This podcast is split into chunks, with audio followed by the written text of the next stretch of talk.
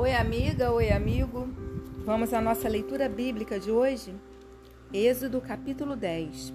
Tradução João Ferreira de Almeida. Oitava praga: gafanhotos. Disse o Senhor a Moisés: Vai ter com Faraó, porque ele endurecia o coração e o coração de seus oficiais, para que eu faça estes meus sinais no meio deles, e para que contes a teus filhos e aos filhos de teus filhos como zombei dos egípcios, e quantos prodígios fiz no meio deles, e para que saibais que eu sou o Senhor. Apresentaram-se, pois, Moisés e Arão perante Faraó e lhe disseram: Assim diz o Senhor, o Deus dos Hebreus até quando recusarás humilhar-te perante mim? Deixa ir o meu povo, para que me sirva. Do contrário, se recusares deixar ir o meu povo, eis que amanhã trarei gafanhotos ao teu território. Eles cobrirão de tal maneira a face da terra, que dela nada aparecerá. Eles comerão o restante que escapou, o que vos resta da chuva de pedras, e comerão toda a árvore que vos cresce no campo. E encherão as tuas casas, e as casas de teus oficiais, e as casas de todos os egípcios, como nunca viram teus pais, nem os teus antepassados, desde o dia em que se acharam na terra até o dia de hoje. Virou-se e saiu da presença de Faraó. Então os oficiais de Faraó lhe disseram: Até quando nos será por cilada este homem? Deixa ir os homens para que sirvam ao Senhor, seu Deus. Acaso não sabes ainda que o Egito está arruinado?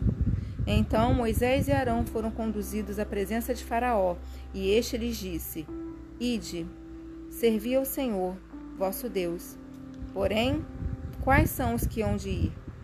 Respondeu-lhe Moisés: Havemos de ir com os nossos jovens e com os nossos velhos, e com os filhos e com as filhas, e com os nossos rebanhos e com os nossos gados. Havemos de ir, porque temos de celebrar festa ao Senhor. Replicou-lhes Faraó: Seja o Senhor convosco, caso eu vos deixe ir, e as crianças. Vede, pois, tendes conosco mais intenções. Não há de ser assim, ide somente vós, os homens, e servi ao Senhor, pois isso é o que pediste. E os expulsaram da presença de Faraó. Então disse o Senhor a Moisés: Estende a mão sobre a terra do Egito, para que venham os gafanhotos sobre a terra do Egito e comam toda a erva da terra, tudo que deixou a chuva de pedras. Estendeu, pois, Moisés o seu bordão sobre a terra do Egito, e o Senhor trouxe sobre a terra um vento oriental todo aquele dia e toda aquela noite, quando amanheceu. O vento oriental tinha trazido os gafanhotos. E subiram os gafanhotos por toda a terra do Egito e pousaram sobre todo seu território. Eram muito numerosos. Antes destes nunca houve tais gafanhotos, nem depois deles virão outro, outros assim porque cobriram a superfície de toda a terra, de modo que a terra se escureceu. Devoraram toda a erva da terra e todo o fruto das árvores que deixara a chuva de pedras, e não restou nada verde nas árvores, nem na erva do campo, em toda a terra do Egito. Então se apressou Faraó em chamar a Moisés e a Arão e lhes disse: Pequei contra o Senhor vosso Deus e contra vós outros. Agora, pois, peço-vos que me perdoes o pecado esta vez, ainda e que oreis ao Senhor vosso Deus que tire de mim esta morte. E Moisés, tendo saído da presença de Faraó, orou ao Senhor. Então o Senhor fez soprar fortíssimo vento ocidental, o qual levantou os gafanhotos e os lançou no mar vermelho.